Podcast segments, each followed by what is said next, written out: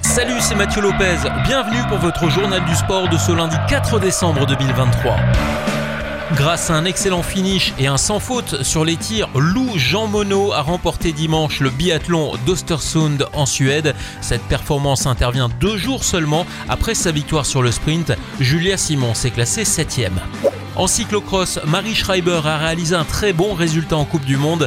La luxembourgeoise de 20 ans s'est classée deuxième de la course élite féminine dimanche à Flamanville. En surf, ça se complique pour la présence de la discipline au JO de Paris 2024.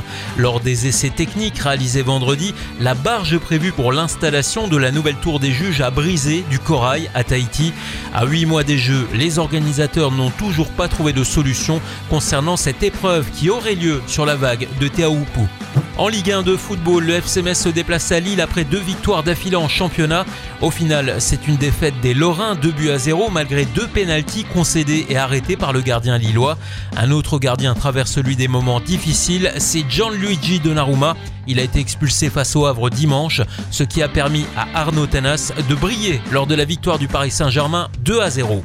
En première ligue, on retiendra ce week-end cette belle rencontre entre Liverpool et Fulham. Après un match complètement dingue, Salah et les siens ont fini par gagner cette partie 4 buts à 3 après avoir été menés 3 buts à 2. Et puis en BGL League, Merch a obtenu le match nul suite à la réception de Esperange. La jeunesse a fait 0 partout contre Pétange, tandis que Monderkange a été sévèrement corrigé 4 à 0 par le Racing Union. Victoire de Karjeng 2 buts à 1 contre le Fola. Strassen a gagné 1-0 contre Chifflange. Jolie victoire 3-0 de Dudelange qui recevait le Victoria. Differdange n'a pas faibli non plus contre le Progrès après sa victoire 3 buts à 1. Enfin, Mondorf a confirmé sa bonne forme en battant Wiltz 2 buts à 0. Au classement, Differdange reste leader après sa troisième victoire d'affilée. Le F91 qui reste invaincu ce week-end se positionne à la seconde place.